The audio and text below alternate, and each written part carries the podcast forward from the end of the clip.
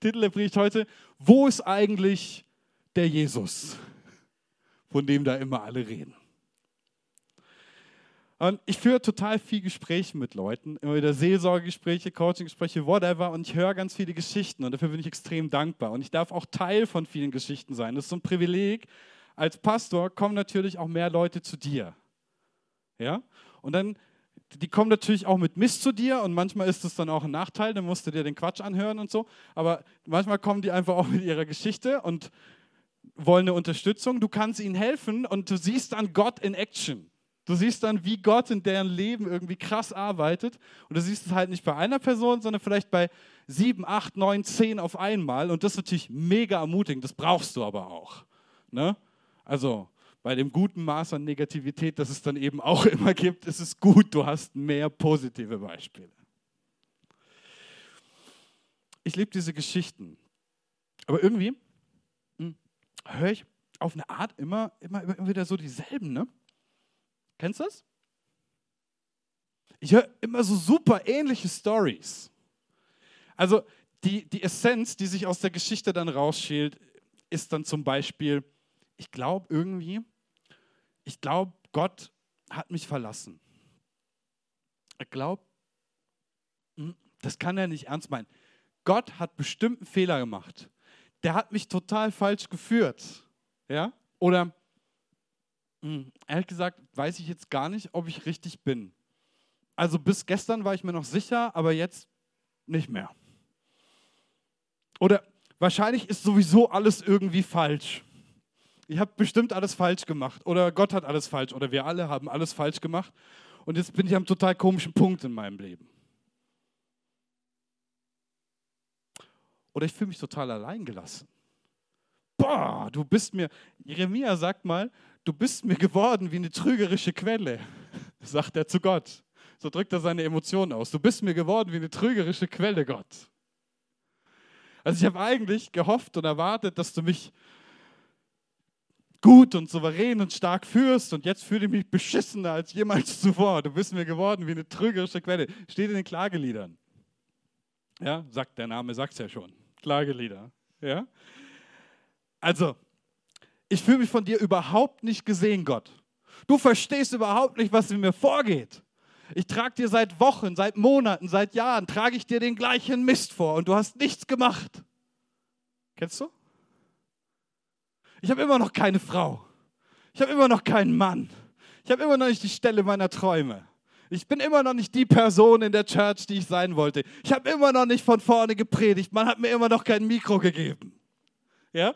Man hat dies und jenes immer noch nicht getan. Ich fahre immer noch nicht den Ferrari, den ich schon immer wollte. Und Pilot bin ich auch nicht geworden. Amen.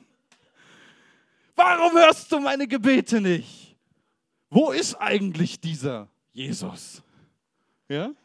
Wo ist eigentlich dieser Jesus? Wieder andere kennen das so, das ist auch so eine beliebte Essenz der Story. Ja, ich habe ja gebetet. Aber weißt du, das fühlt sich für mich so an, als ob mein Gebet bis zur Zimmerdecke reicht und dann fällt es mir wieder rückwärts auf den Kopf und das war's. Und vielleicht hast du dich auch schon mal so gefühlt. Wer hat sich schon mal so gefühlt? Ich habe mich, ich hab mich, genau, okay, das ist cool. Ich habe mich auch schon mal so gefühlt. Ja? Ich glaube, ich habe fast alles hier schon mal gefühlt. Wenn ich so ehrlich bin. Irgendwann mal in meiner Karriere als Christ. Als Christ kann man jetzt ja auch Karriere machen. Deutschland sucht den Superchrist oder so. Ja, das ist, ja, ja, das ist so. Es gibt ja Christen und dann gibt es eben Christen. Ja, also es gibt besondere Christen und so. Ja. Pass auf. So für all die Leute, die sich fragen, bin ich falsch geführt worden? Bin ich am falschen Platz? Warum habe ich dies und jenes nicht? Hörst du mich nicht? Lieg ich falsch? Hast du mich verlassen und vergessen? Bist du falsch? Sind die anderen falsch? Ich habe euch drei Geschichten mitgebracht. Und drei recht berühmte Geschichten, über, über die ich mit euch ein bisschen sprechen möchte. Die erste Geschichte steht in Matthäus 14, 22 bis 33. Und es steht, Jesus hat gerade gepredigt, war Riesen-Action, Riesentumult, wie immer. Ja? Oder wie so oft. Und dann heißt es, alsbald drängte Jesus die Jünger in das Boot zu steigen und vor ihm ans andere Ufer zu fahren, bis er das Volk gehen ließ. Also Jungs, geht, ich habe hier noch ein bisschen zu tun, aber ihr könnt schon Feierabend machen, ja? Das ist wie wenn der Prediger das Lobpreisteam heimschickt und dann noch weiter predigt. Und alle anderen müssen zuhören. Aber Jesus hat Spaß gemacht. So, also auf jeden Fall, bis er das Volk gehen ließe. Und als er das Volk hatte gehen lassen, stieg er auf einen Berg, um für sich zu sein und zu beten. Und am Abend war er dort alleine. Das Boot aber war schon weit vom Land entfernt und kam in Not durch die Wellen, denn der Wind stand ihm entgegen. Aber in der vierten Nachtwache kam Jesus zu ihnen und ging auf dem Meer. Und da ihn die Jünger sahen auf dem Meer gehen, erschraken sie und riefen, es ist ein Gespenst und schrien vor Furcht. Ah! Aber sogleich redete Jesus mit ihnen und sprach, seid getrost, ich bin's, fürchtet euch nicht. Petrus aber antwortete ihm und sprach, Herr, bist du es, so befiehl mir zu dir zu kommen auf dem Wasser. Und er sprach, komm her. Und Petrus stieg aus dem Boot und ging auf dem Wasser und kam auf Jesus zu. Als er aber den starken Wind sah, erschrak er und begann zu sinken und schrie, Herr, rette mich. Jesus aber streckte sogleich die Hand aus und ergriff ihn und sprach zu ihm, du Kleingläubiger, warum hast du gezweifelt? Und sie stiegen in das Boot und der Wind legte sich. Die aber im Boot waren, fielen vor ihm nieder und sprachen, du bist wahrhaftig Gottes Sohn. Das ist wahrhaftig Gottes Sohn. Was ist das für eine Geschichte? Also es ist eine Geschichte, die jeder kennt. Ne? Die kriegst du selbst irgendwie äh, Grundschule Religionsunterricht. Das ist eine der ersten Stories, die du erzählt bekommst. Zumindest war es bei uns so. Ähm, da fragst du dich auch, was für ein verantwortungsloser Leiter. Wie kann, das geht doch nicht. Ja? Das ist natürlich, als ich die Story gelesen habe, das war mein allererster Gedanke. Was für ein verantwortungsloser Leiter. ja? So, und wenn man das dann versteht, dann, steckt, dann checkt man irgendwie so, was für inkompetentes Bodenpersonal. Was ist da passiert? Was ist da passiert? Mein Ziel heute mit diesen Stories, die ich euch jetzt bringe, ist euch an einen Punkt zu bringen, an den manche von uns schon längst hätten sein sollen. Und immer wieder mal kommen werden. Das, das, das trifft uns alle. Es ist immer, immer aktuell sozusagen. Mehr oder weniger. Was hier passiert, ist so gigantisch. Keiner hat damit gerechnet. Die Geschichte hat eine komische Wendung, oder nicht? Jesus hat sich gebeten. Die anderen sagen, okay, dann, dann fahren wir mit dem Bötchen rüber, wie du gesagt hast. Was für ein Verantwortungsleiter, verantwortungsloser Leiter. Überleg mal. Jesus, der weiß doch alles, der hat doch gewusst, das stimmt. Da kann der, wie kann der das tun? Hat uns Jesus nicht versprochen, dass unser Leben problemlos, ohne Stürme, Schwierigkeiten, dass, dass das alles ganz easy passiert und dass er dir den Pelz waschen wird, ohne dich nass zu machen? Hat uns Jesus das nicht versprochen? Nein, aber manche Christen leben so, als ob Jesus uns das so versprochen hat. Stimmt's? Das hat er aber nicht. Er hat gesagt, du steigst ins Boot, du gehst rüber, ich komme nach. Er hat eigentlich alles gesagt. Ich meine, Jesus ist da jetzt auch nicht der Mann der Riesenworte. Er sagt einfach, pass auf, ich habe hier noch zu tun, ihr fahrt jetzt rüber, ich komme nach. Das ist auch alles, was die Jünger hätten wissen müssen. Jesus kommt nach. Kein Stress. Rüber, Jesus kommt nach. Dann kommt der Sturm und dann ist Jesus vergessen gewesen. Aber Jesus hat doch gesagt, er kommt nach. Ja, aber du verstehst nicht, ist gerade so nass und so. Und es windet und das total, ich habe jetzt voll Angst und so. Und Jesus kommt dann aber nicht irgendwie nach, da lässt er sich dann den Show-Effekt schon nicht nehmen. Ja? Er geht dann übers Wasser. Sagt, guten Tag. Das ist natürlich super. Stell dir mal vor, du machst, was Jesus, könntest du dir vorstellen, du machst, was Jesus sagt und dann bist du auf einmal in einer Situation, die dir nicht passt. Geht das?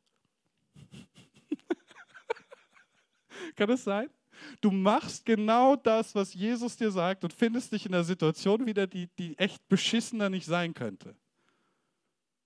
Ja, das, das sind aber genau die Momente, in denen wir uns fragen, bin ich falsch abgebogen? Hast du mich vergessen? Bist du blöd oder was? Bin ich blöd? Sind die anderen blöd? Was ist hier eigentlich los? Ja? Dabei hat Jesus doch alles gesagt. Jesus hat gesagt, geht darüber, ich komme nach.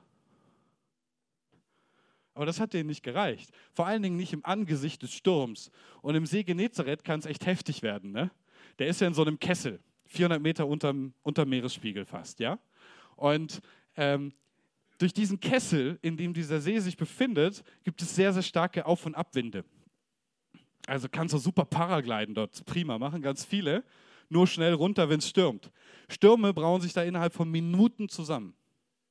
Das kann wirklich sein, du setzt dich ins Bötchen, dann fährst du raus, dann bist du eine Viertelstunde, 20 Minuten rausgefahren und dann geht's los. Hast fünf Minuten Zeit. Aber dann hast du wirklich auch drei Meter hohe Wellen, ja? Und das ist mit so einem antiken Fischerboot suboptimal. Ich kann schon ein bisschen verstehen, dass die Angst haben. Ich kann, die haben jetzt Angst um ihr Leben. Ja? Warum? Ja, weil Jesus ein verantwortungsloser Leiter ist, nicht wahr? Nein. Aber in ihnen drin ist nicht genug Glaube. Und deswegen ist, ist, ist die Annahme in ihrem Herzen genau die. Hier muss was schiefgelaufen sein. Hier stimmt was nicht. Wir haben ein Problem. Das muss, ne? Und wenn sie genug Zeit zum Nachdenken hätten, dann wäre bestimmt irgendjemand schuld. Vielleicht sogar Jesus. Ja, so ist es. So sind wir Menschen. Das ist kein Problem. Haben sie nicht, weil Jesus läuft da schon auf dem Wasser zu ihnen. Und dann halten sie ihn für ein Gespenst. Die Story endet mit, du bist wahrlich der Sohn Gottes. Das wussten die vorher aber auch schon. Das hat der Petrus nämlich eine Offenbarung gehabt auf dem Weg. Und dann hat Jesus ihn riesig gelobt. Alle anderen haben das mitbekommen und gesagt, Fleisch und Blut haben dir das nicht offenbart, sondern mein Vater, der in den Himmeln ist. Das war irgendwie schon alles klar. Ne? Die Jünger haben einfach nur noch mal ein bisschen gebraucht. So wie wir. Weil wenn der Gottes Sohn ist und er schickt mich darüber, dann ist das nicht falsch auch wenn Schwierigkeiten kommen, auch wenn Wellen kommen. Das wird am Ende eine riesen, super, geniale Wundershow für mich.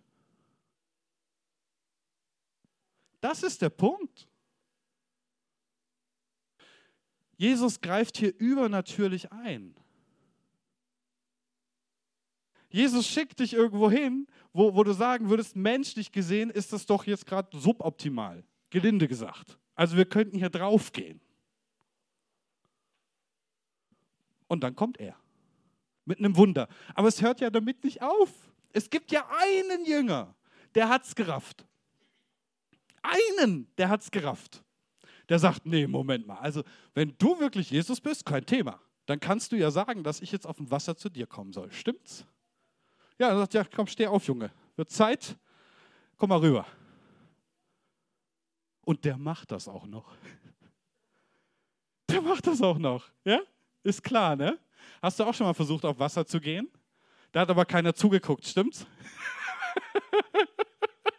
so, Jesus, im Namen Jesu, ich kann jetzt wirklich, Herr, bitte. Ich stand schon am Roten Meer und habe gedacht, vielleicht teilt das nochmal, aber es war, vergiss es.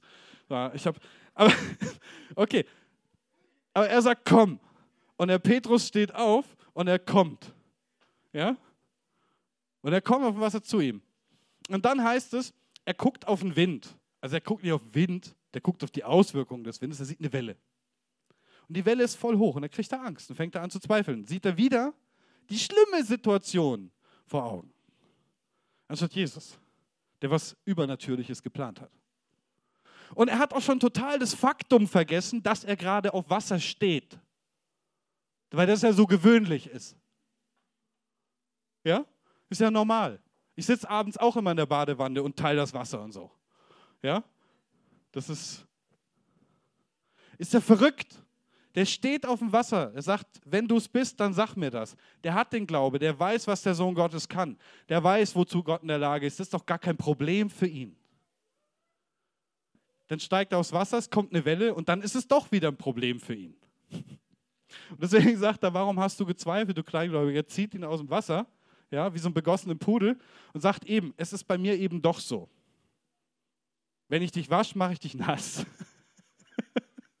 Kann passieren, dass du nass wirst. Hängt ganz von deinem Vertrauen ab. Aber auch wenn du nass wirst, ich ziehe dich raus. Und das finde ich schön. Ich habe eine zweite Story für euch. Die kennt ihr auch.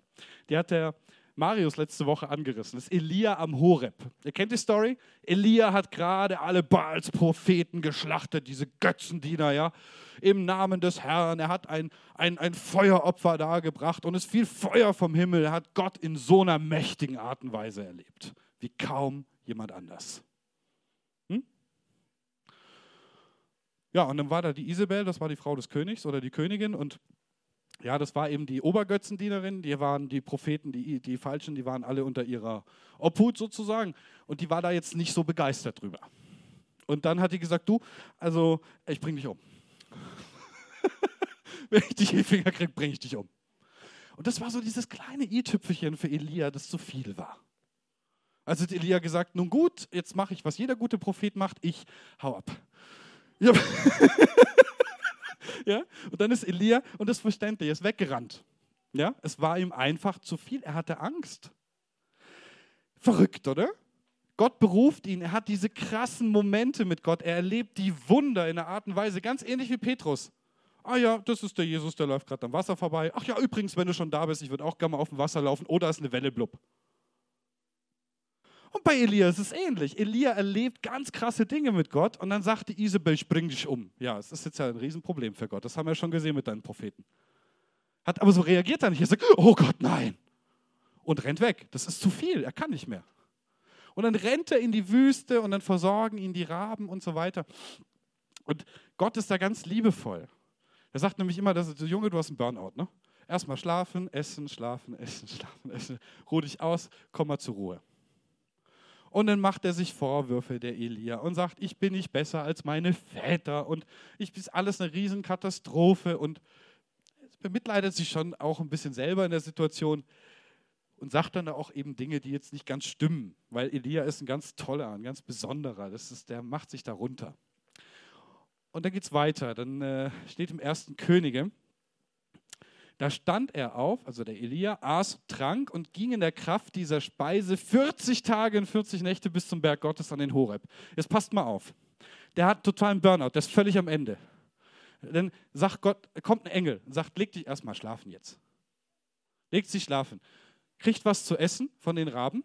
Und dann heißt es, in der Kraft dieser Speise ging er 40 Tage und 40 Nächte bis zum Berg Sinai ist nichts, ne? Ist auch kein Wunder, dass du irgendwie 40 Tage durch die Wüste läufst, hast gegessen, getrunken, musst das jetzt machst 40 Tage, lässt das einfach mal sein und läufst zum Horeb. Ja? Und besteigst dann einen 2000er, weil es so viel Spaß macht. Ganz zum Schluss, am Ende der 40 Tage. Und dann sitzt du da in so einer Hülle und da heißt es, in der Kraft passiert es, in der Kraft dieser Speise, die der Herr ihm gegeben hat. Das ist ja schon wieder total übernatürlich, oder nicht? Ja, das überlesen wir so gern. Dann geht er da hoch, geht in die Höhle im Berg Sinai und übernachtet da. Und siehe, das Wort des Herrn geschah zu ihm und er sprach zu ihm, was tust du hier, Elia? Gott sagt, was machst du hier? Das ist großartig. Und er sagte, ich habe sehr geeifert für den Herrn, den Gott der Herrscharen. Deinen Bund haben die Söhne Israel verlassen. Sie haben deine Altäre niedergerissen, deine Propheten mit dem Schwert umgebracht. Stimmt alles. Ja? Und ich bin allein übrig geblieben. Ich allein. Und nun trachten sie danach auch mir das Leben zu nehmen.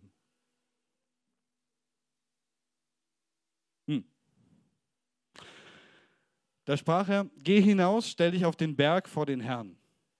Und siehe, der Herr ging vorüber. Das ist krass. Das gab es bis jetzt nur bei Mose. Das ist ja wieder ein Riesenwunder. Der Herr geht vorüber vor Elia. Boah, stell dir mal vor, du stehst irgendwo, bist völlig am Ende und dann geht der Herr persönlich an dir vorüber. Boah.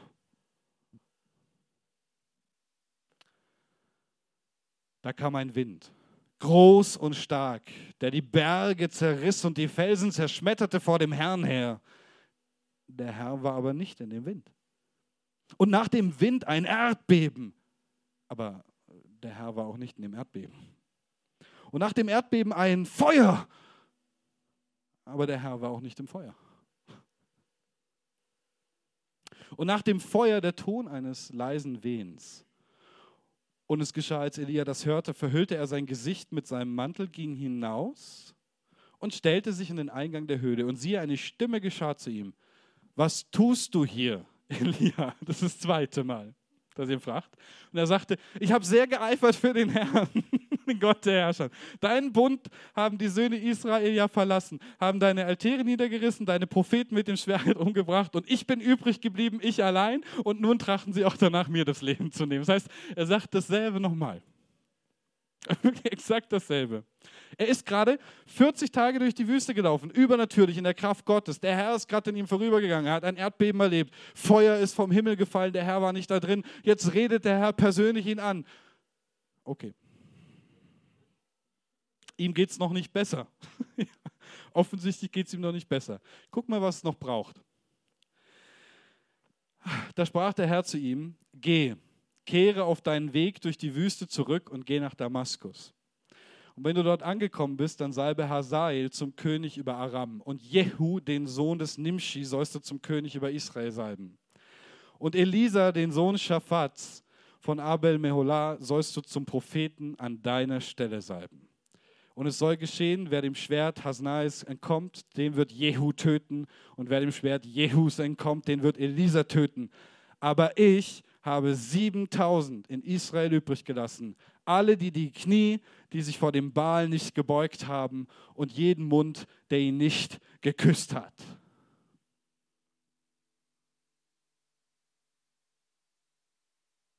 Ich würde sagen, Elia ist ein krasser Mann Gottes, aber an der Stelle in seinem Leben ist seine Perspektive einigermaßen eingeschränkt.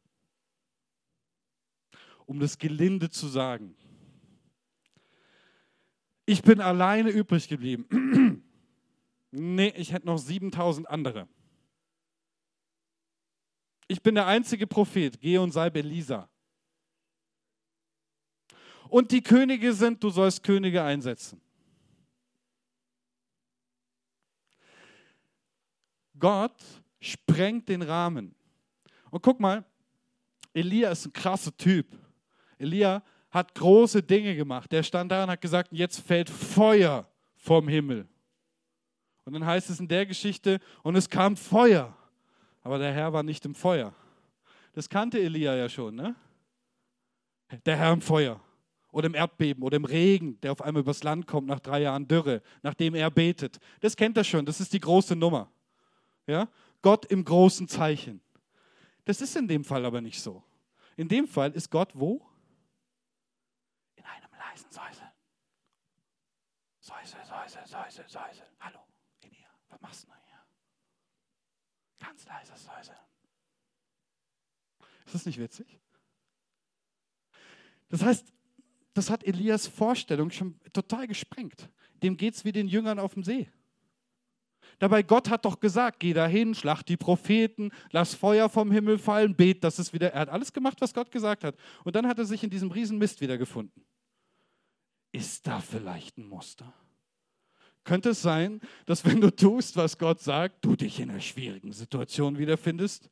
Könnte es sein, dass du deswegen nicht tust, was Gott dir sagt, weil du Angst hast, dass du dich in einer für dich schwierigen Situation wiederfinden könntest? Nein, nein, nein. Ich habe noch eine Geschichte für euch. Hannah. Wer kennt die Geschichte von Hannah? Hannah im Tempel. Mega schön. Die Stories für sich könnte man ganz viel mitmachen. Hm? Hannah ich kann es euch lesen, Hannah konnte keine Kinder bekommen. Und das war ganz schwer für sie. Hört mal folgende Geschichte. 1 Samuel 1. Wenn nun der Tag kam, als Elkanah opferte, gab er seiner Frau Penina und all ihren Söhnen und Töchtern ihre Anteile. Aber Hannah gab er nur einen Anteil, obgleich er Hannah lieb hatte. Der Herr aber hatte ihren Leib verschlossen. Jetzt passt auf, dieser, dieser Elkanah, dieser Typ oder dieser Mann, von der Hanna, der hat noch eine Frau, also der hat zwei Frauen. Der hat die Hanna und die Penina. Und die Penina, die kann Kinder kriegen. Und die hat ihm auch Söhne geschenkt. Und äh, die Hanna konnte das nicht. Die Hanna hat der Herr unfruchtbar gemacht. Habe ich das gerade gesagt? Hat Gott schon wieder einen Menschen in Schwierigkeiten gebracht? Nein. Jetzt, Moment. Da steht, der Herr hatte ihren Leib verschlossen. Wer hat ihren Leib verschlossen? Der Satan oder der Herr? Ah, okay, ja, es steht in der Bibel. Ich, und ihre Widersacherin kränkte und reizte sie sehr. Das hat Gott ja gar nicht gewusst. Weil der Herr ihren Leib verschlossen hatte, steht da nochmal im Text. Ärgerte und kränkte sie sehr, weil der Herr ihren Leib verschlossen hatte. Deswegen ist es mit zwei Frauen, ist, oh, macht das, das ist, äh, es gibt ja Leute, die sehen da irgendwie was Positives drin, zum Islam zu konvertieren, weil man dann vier Frauen haben kann. Die Bibel zeigt uns, dass eine genug ist. Im positiven Sinn, nicht negativ. Ja? Und äh, wahrscheinlich sind die meisten Frauen auch äh, eher glücklich damit, wenn sie für dich genug ist. Okay, also ihre Widersacherin kränkte und reizte sie sehr, weil der Herr ihren Leib verschlossen hatte. So ging es alle Jahre. Also es war jetzt kein kurzer Zeitraum. Das war nicht, ich habe dich einmal geärgert, es ging über Jahre. Wenn sie hinaufzog zum Haus des Herrn, kränkte jene sie. Das ist doch nett. Jedes Mal, wenn sie Gott sucht im Tempel, im Haus des Herrn, steht die andere nebendran und sagt, na, immer noch keine Gunst vom Herrn? Ich habe ich hab unserem Mann drei Söhne geschenkt. Wir werden sehen, wer höher im Kurs steht, nicht wahr? Das ist echt heftig. Und die hat wirklich einen Kinderwunsch. Oh. Da weinte Hannah und aß nichts. Elkane aber, ihr Mann, sprach zu ihr, Hannah, warum weinst du? Warum isst du nichts? Warum ist dein Herz so traurig? Bin ich dir nicht mehr wert als zehn Söhne? Elkana muss noch viel lernen. Dann, ähm, da stand Hannah auf. da stand Hannah auf, nachdem sie in Silo gegessen und getrunken hatte. Eli aber, der Priester, saß auf einem Stuhl am Türpfosten des Tempels des Herrn. Und sie war von Herzen betrübt und betete zum Herrn und weinte sehr. Und sie gelobte ein Gelübde und sprach, Herr Zebaoth, wirst du das Elend deiner Magd ansehen und an mich gedenken und deiner Magd nicht vergessen? Und wirst du deiner Magd einen Sohn geben? So will ich dem Herrn geben, will ich ihm den Herrn geben sein Leben lang. Und kein Schermesser soll auf sein Haupt kommen. Und da sie lange betete vor dem Herrn, achtete Eli auf ihren Mund. Denn Hannah redete in ihrem Herzen, nur ihre Lippen bewegten sich. Ihre Stimme aber hörte man nicht. Da meinte Eli, der Priester, sie wäre betrunken. Die hat kein Glück, die Frau. Und Eli sprach zu ihr, wie lange willst du betrunken sein? Gib den Wein von dir, den du getrunken hast. Das, die Szene ist so hart. da ist jemand vollkommen am Ende, geht in die Kirche, gefällt auf die Knie, betet leise vor sich und dann kommt der Priester um die Ecke und sagt, nee, das, also saufen in meiner Kirche geht gar nicht. Gib den Wein her und raus hier. Das ist echt heftig, Leute. Das ist irgendwie, das ist so hart, dass es schon wieder komisch ist, aber es ist wirklich hart. Wie lange willst du betrunken sein? Gib den Wein von dir, den du getrunken hast. Jetzt passt mal auf, wie Hannah antwortet. Hannah beantwortete und sprach, nein, mein Herr. Ich bin eine betrübte Frau. Wein und starkes Getränk habe ich nicht getrunken, sondern ich habe mein Herz vor dem Herrn ausgeschüttet.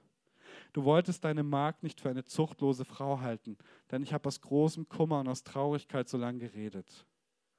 Sie erklärt sich. Es ist blöd, was er macht. Er geht überhaupt nicht auf sie ein. Er urteilt, ohne zu wissen. Aber sie respektiert ihn total als Priester in seiner Stellung.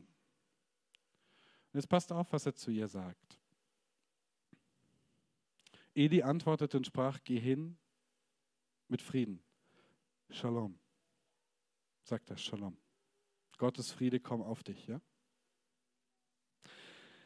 Der Gott Israels wird dir geben, was du von ihm erbeten hast.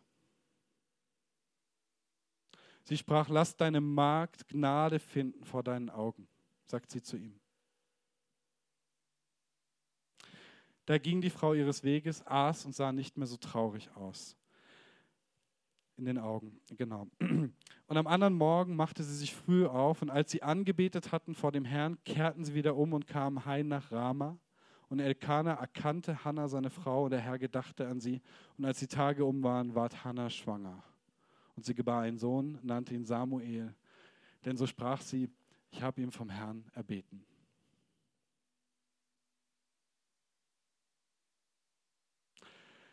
Ich könnte stundenlang nur über die Story predigen. Das mache ich auch. Nee, das mache ich nicht. Keine Angst.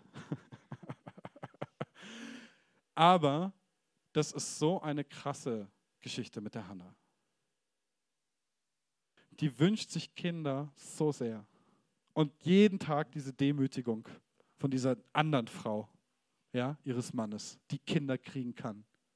Dann kommt sie ins Haus des Herrn, ist am Boden zerstört, betet, der Priester kommt, verurteilt sie erstmal, fragt gar nicht nach und sie bleibt demütig ihm gegenüber. Und dann sagt er, Shalom, du sollst erhalten, was du erbeten hast. Das sagt er in der Autorität eines Priesters, stimmt das? Und so kommt's. Sie hätten natürlich auch meckern können. Sie hätte ihn anschreien können. Sie hätte sich total daneben benehmen können. Wie unfair das alles ist. Sie hätte sich auch wie ein quengelndes Kind auf den Boden werfen können.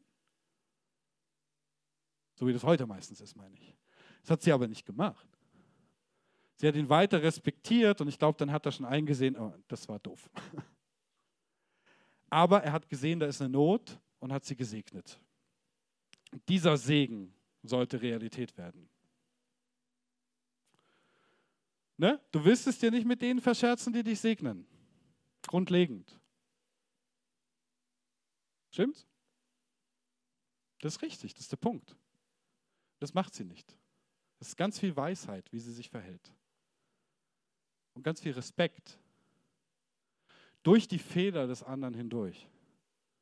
Weil nur weil jemand einen Fehler macht, heißt es noch lange nicht, dass er nur Schlechtes macht. Oder anders gesagt, nur weil jemand nicht perfekt ist, heißt es nicht, dass er alles falsch macht. Hm?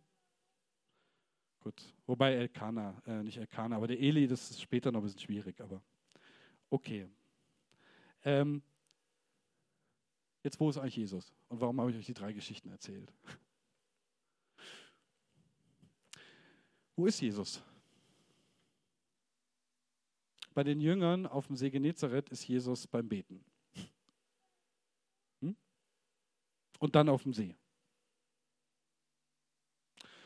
Jesus ist im Gebet für seine Jünger.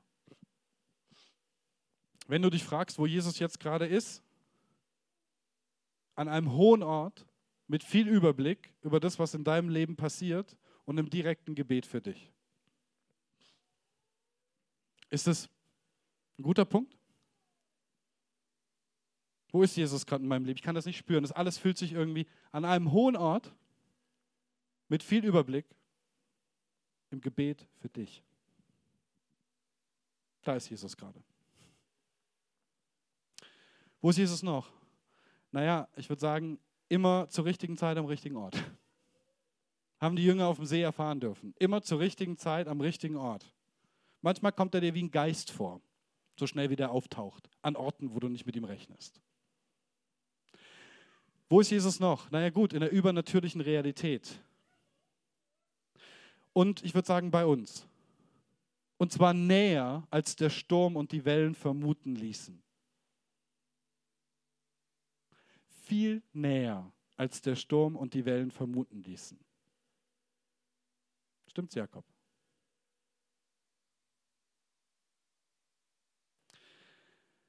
In einem Moment voller Angst um das eigene Leben ist Jesus direkt nebendran. Er hat es ja dahin geschickt. Er wusste.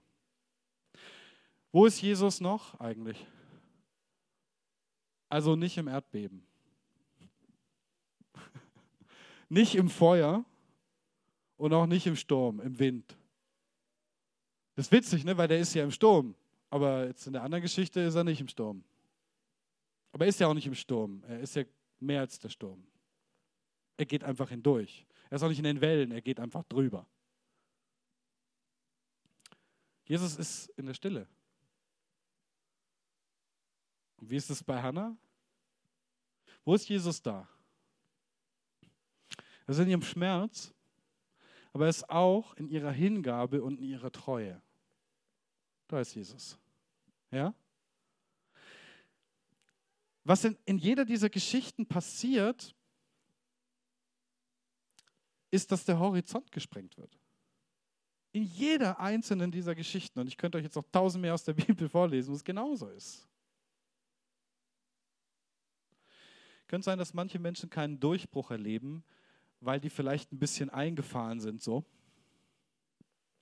Könnte es sein, dass manche Menschen keinen Durchbruch, könnte es sein, dass du keinen Durchbruch erlebst, weil du eingefahren bist. Weil du so eine bestimmte Denke hast, wie das zu sein hat. Aber das ist bei Jesus so ganz anders, wie du dachtest, dass das sein soll. Könnte sein, dass das einen Durchbruch verhindert, weil du dir dann Sorgen machst und von Angst erfüllt bist und den ganzen anderen Kram.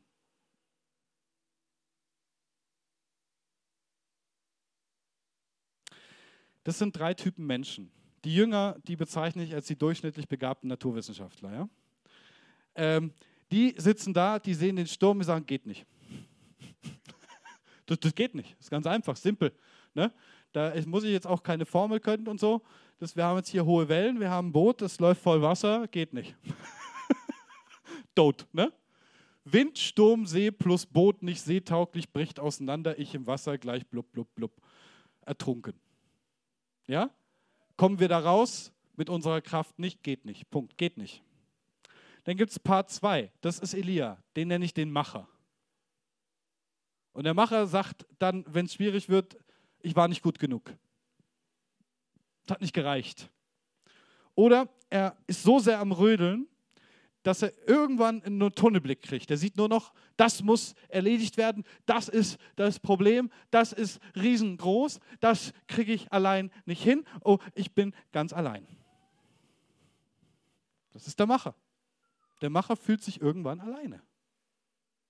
Völlig alleine. Keiner versteht ihn, keiner ist mehr da. Alles daneben. Gott schuld, ich bin schuld. Don't know. Irgendjemand muss schuld sein. Wahrscheinlich bin es dann ich oder. Und die dritte ist Hannah, das ist die Sehnsüchtige. Aber ich kann nicht leben ohne. Ich kann nicht leben ohne. Ja, du darfst die Worte gerne dann einsetzen, die jetzt dann noch kommen. Ich kann nicht leben, weißt du, das ist ein bisschen romantisch auch, ne? Bei manchen. Ah, damals. Oder wenn das so wäre. Ah, ich kann nicht leben ohne. In allen drei Geschichten, ihr Lieben, suchen und rufen Menschen in ihrer Not nach Gott. Sage ich euch, was sie gemeinsam haben und warum ich sie euch erzählt habe. In allen drei Suchen rufen Menschen in ihrer Not nach Gott. Mehr oder weniger. In allen Geschichten erscheint Gott, aber völlig unerwartet. Auf einmal läuft Jesus übers Wasser. Gott ist auf einmal in der völligen Stille, anstatt in den riesengroßen Zeichen und Wundern. Ja? Und Gott spricht auf einmal durch den Priester.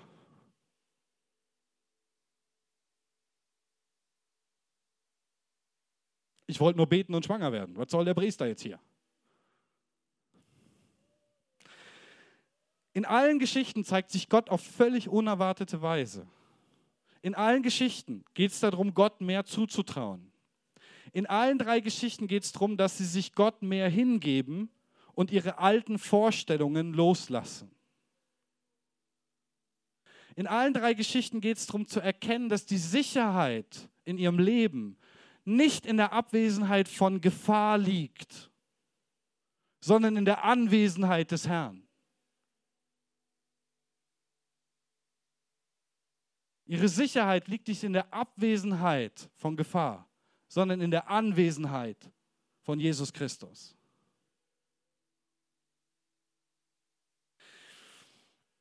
In allen drei Geschichten bewirken die Umstände notwendigerweise ein höheres Maß an Hingabe die werden alle herausgefordert, sich mehr hinzugeben. Alle. In jeder Story. Es wird in jeder Story ist der Preis ein Tick höher als vorher. Und es wird belohnt, sofort mit einem höheren Maß an Segen. Hingabe gleich Segen. Maß deiner Hingabe gleich Maß deines Segens in deinem Leben. Wo ist eigentlich Jesus? Wo ist eigentlich Jesus? Jetzt habe ich eine andere Frage. Wo ist eigentlich deine Hingabe? Wo ist eigentlich deine Hingabe? Also ich meine, wofür lebst du? Und bist du eher ein offener Typ Mensch oder bist du wie die meisten Menschen eher so ein verbohrter Typ Mensch? Also was hält dich ab von deiner Hingabe? Wahrscheinlich das Konzept in deinem Kopf. Das Konzept, das sagt, ja, aber Jesus wird mich ja nirgends hinschicken, wo es mal ein bisschen turbulenter würde, oder? Das wird er doch nicht wirklich machen, oder? Aber Jesus wird doch niemals von mir verlangen, dass ich mich in Gefahr begebe. Er wird mich niemals in so eine Situation. Nie. Aber Jesus wird doch, das wird er nicht wollen, oder? Das kann mir nicht vorstellen, dass Gott das, das will, dass ich erstmal was nicht bekomme, was ich mir total wünsche. Und andere mich auch noch dafür hänseln. Ne? Und ich schlechter dastehe als andere. Das kann Gott doch nicht wollen, dass ich unter Druck gerate. Oder dass sich mal eine Sehnsucht nicht erfüllt, die ich spontan habe. Oder auch schon länger. Das kann doch Gott nicht wollen. Ich will euch das lösen. Vielleicht geht es dir ein bisschen wie den Jüngern. Und du hast wirklich ein zu enges Bild von dem, was geht und was nicht geht. Hm? Die Jünger auf dem See geht nicht. Geht nicht, gibt es nicht bei Gott. Vielleicht hat Gott dich gerade jetzt in eine gefährliche und schwierige Situation gesetzt in deinem Leben. Was brutal herausfordernd ist. Das kann sein. Das Schöne ist, dass die Grenzen des Möglichen nicht wir definieren und nicht die Wissenschaft, auch nicht Statistiken und nicht Erfahrungen, die du oder andere gemacht haben, sondern einzig und allein Gottes Wille und seine Fähigkeit. Das ist die Grenze. Und vielleicht ruft dich Gott in deinem Leben gerade dazu auf, ihm fürs Unmögliche zu vertrauen, Schritt auf ihn zuzugehen. Kann sein. Aber auf Wasser natürlich, ja? Weil das andere wäre zu einfach. Ich meine damit nicht auf festem Boden. Das wäre zu einfach. Das braucht kein Glaube. Auf Wasser. Oh nein, auf Wasser, das sich bewegt mit drei Meter hohen Wellen. Kann sein, dass Gott dich dazu ruft. Bist du Petrus oder wie bist du so drauf? Vielleicht bist du ja auch der Elia-Typ. Vielleicht bist du gar nicht einer der klassischen Jünger, vielleicht bist du ein Elia-Typ. Du brennst, du gehst für Gott. Und was auch immer nötig ist, was getan werden muss, du tust es. Du bist der Mensch, der es tut. Du packst es an. Du bist der Typ, leidenschaftlich hingegeben und kostet es, was es wolle. Get shit done. Ja? Du schaust aufs Ziel und willst einfach das Ziel erreichen. Und dann ist da diese eine Sache in deinem Leben. Dieser eine Widerstand, der dich total aus der Bahn wirft und dich vielleicht sogar in Angst und Schrecken versetzt. Du bist der Typ, der alles gibt, dann unter Druck gerät und sich dann vom Gefühl von, von Einsamkeit, von Verzweiflung und Hoffnungslosigkeit irgendwie einstellt und übermannt wird. Grins, wenn du es bist. In solchen Situationen hast du dann die Tendenz wegzulaufen. Da kannst du auf 40 Tage, 40 Nächte laufen, ist gar kein Problem. Einmal essen, Und du bist zwischen Stolz und, und Selbstmitleid. Ne? Du switcht immer ein bisschen hin und her. Zwischen die anderen sind so doof und ich bin so alleine und ich bin allein übrig geblieben. Ich bin allein übrig geblieben und ich habe es total verkackt und versaut. Alles hängt von dir ab. Und wenn Gott dich aus der Situation, in der du dich gerade befindest und der Emotion jemals irgendwann wieder rausretten sollte, dann müsste schon was Großes passieren. So ein Erdbeben oder so. Irgend so ein Zeichen, das ist deutlich. Mal Feuer vom Himmel geht auch. Ein Sturm, irgendwas. Ein Blitzschlag direkt neben mir, den ich überlebe oder der mich nicht trifft oder hm, Vielleicht ruft Gott gerade dich in die Stille und in die Unbeweglichkeit einer kleinen Höhle, in der du nicht viel tun kannst. Und vielleicht hat Gott entschieden, dir in der Stille zu begegnen und nicht im Sturm. Könnte aber auch sein, dass du so ein Hanna-Typ bist. Die Mädels sind oft Hanna-Typen so. Also Menschen voller Sehnsüchte, voller Ambitionen, voller Sehnsüchte, voller Gefühl, voller Romantik, voller Drama, voller Gefühle. Jemand, der sich wirklich nach was verzehrt, was er in den meisten Fällen nicht haben kann. Jemand, der sich ausmalt, wie es wohl wäre, wenn dies oder jenes oder er dies oder jenen in seinem Leben hätte. Jemand, der in seinem Kopf schon recht festgelegt hat, wie das Leben aussehen sollte und wie es zu laufen hat. Also ich habe ein Kind und dann werde ich oder ich, dann habe ich Freude und ähm, dann werde ich auch jemand sein, dann werde ich geliebt sein äh, von den Menschen und von meinem Mann genauso anerkannt wie die andere und dann werde ich ihnen das allen zeigen, weil dann bin ich jemand und dann kann ich endlich mal, das ist auch absolut verständlich, ich kann nachvollziehen, dass ein Mensch das möchte. Aber vergesst nicht, der Herr hat sie verschlossen. Und es war kein unglücklicher Zufall. Es war kein unglücklicher Zufall, dass Gott sie nicht hat schwanger werden lassen. Sehnsüchtige Menschen haben eine Schwierigkeit manchmal. Größer als andere, nee, jeder auf seine Art, aber Schwierigkeit loszulassen und Dinge zuzulassen und anders passieren zu lassen. Und die suchen immer eine große Erfüllung in den Dingen der Welt. In einem Kind, in einem Mann, in einem Haus, in, in, in Freunden, in don't know what. Ja? Das füllt jetzt mein Leben aus. Und meistens ist es dann genau die eine Sache, die man nicht haben kann, die so riesengroß wird und ganz, ganz schlimm. Und Gott gibt sie auch nicht. Warum nicht? Was hat sie gemacht, dadurch, dass sie nicht schwanger werden konnte? Sie ist vor den Herrn gekommen und sie hat dem Herrn Gelübde abgelegt. Was war das für ein Gelübde?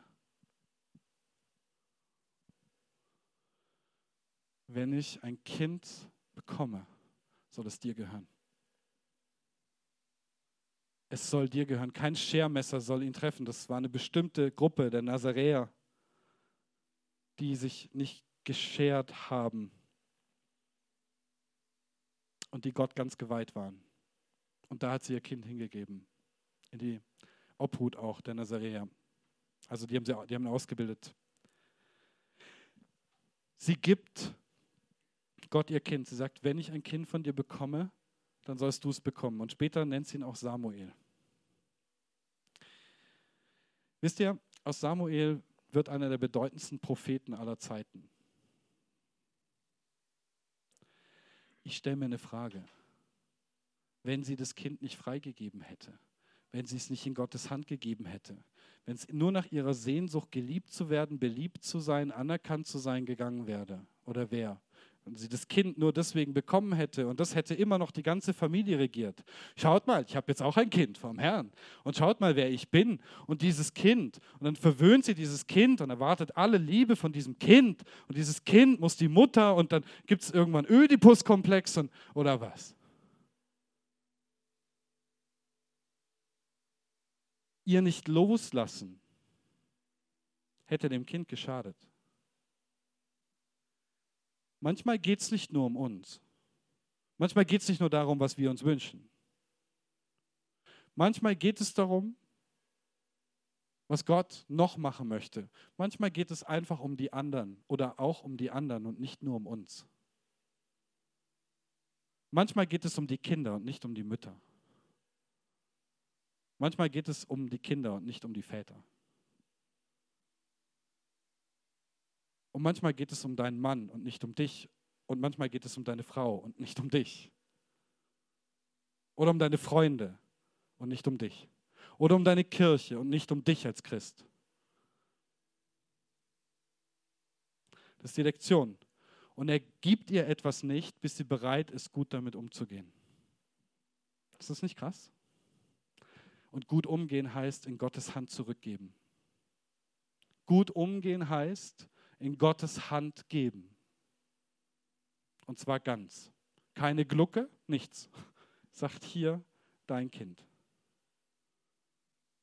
Und er wird der größte oder einer der größten Propheten, die Israel je gesehen hat. Einer der bedeutendsten für die Geschichte Israels. Die Jünger, es war nicht zu ihren Bedingungen. Wie Jesus ihnen begegnet ist, war ganz oft nicht zu ihren Bedingungen. Aber sie würden die bedeutendsten Männer für die Geschichte der Antike und der Neuzeit werden, denen wir die Bibel verdanken.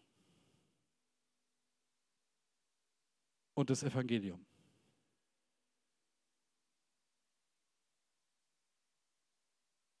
Elia ist die Story ganz ähnlich. Nur sehr für Israel. Möchte sagen, manchmal gibt einem Gott was nicht. Manchmal setzt er dich in eine Situation, die für dich schwer ist. Manchmal traut er dir was zu. Manchmal verlangt er von dir Unmögliches, dass du auf Wasser gehst. Und du hast fast kein Vertrauen, dass das geht, dass das klappt.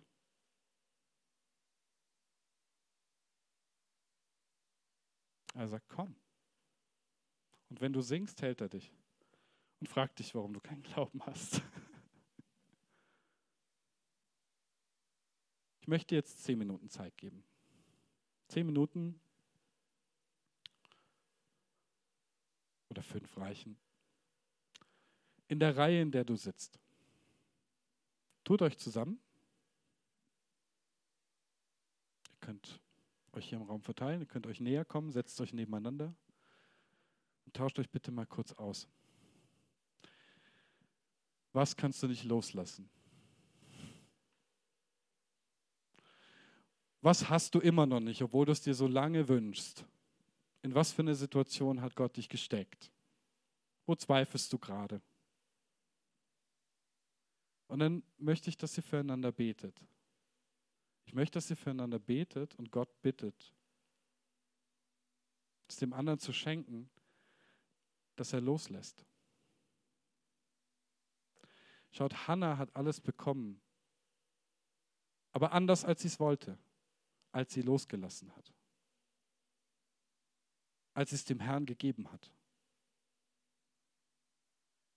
Die Jünger haben eine mega krasse Erfahrung, speziell Petrus, mit Jesus gemacht, als er angefangen hat, loszulassen von seinem Denken.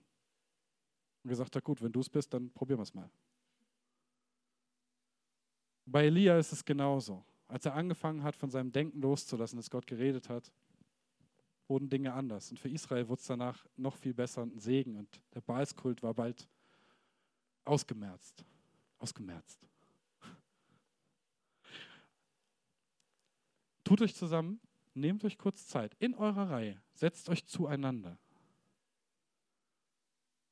Und vielleicht gibt es was, was ihr teilen könnt miteinander, wo ihr sagt, hier habe ich so eine Riesensehnsucht und hier habe ich so eine Riesenangst ich kriege das nicht los. Betet füreinander. Betet und trifft du jetzt eine Entscheidung, es Gott in seine Hand zu geben und Gott zurückzugeben. I don't care, ob es deine größte Angst, deine größte Sehnsucht ist. Ob das dein Partner ist, dein Ehepartner, Freunde, deine Familie, dein Kind. Gib es in Gottes Hand zurück dein Leben, irgendwas, was gerade nicht läuft, dein Job, don't know, gib es in Gottes Hand zurück. Nicht deine Vorstellung, sondern seine Vorstellung in deinem Leben. Amen. Das ist der Schlüssel, den ich euch versprochen habe. So erleben wir Gott mehr.